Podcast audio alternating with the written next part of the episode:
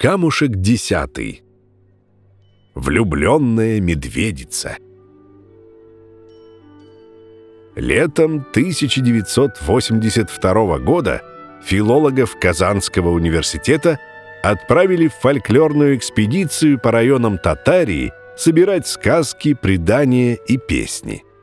В деревне Кульсиитово Высокогорского района в доме 86-летней Хадичи Садыковой – была записана эта старинная татарская сказка. Давно это было. В дремучем лесу близ Казани жила, говорят, одна медведица.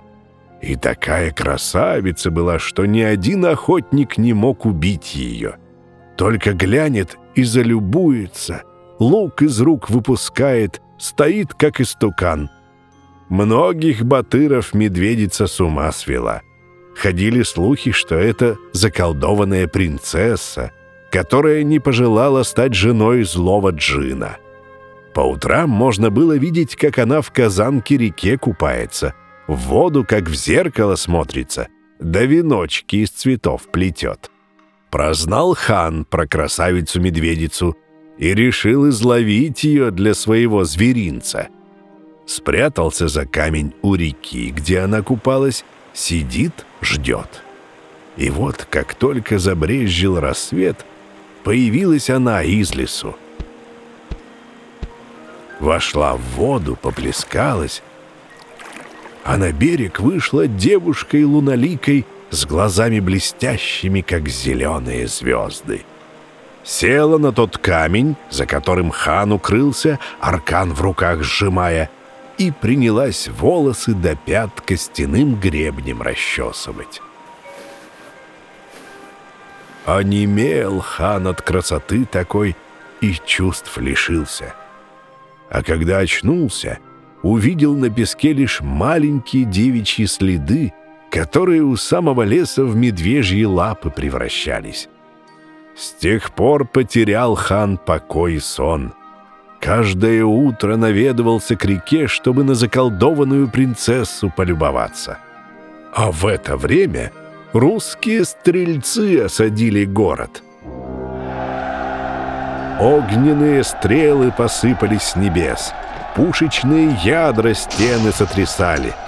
Хан видит, силы не равны, дворец горит, люди и кони по улицам мечутся.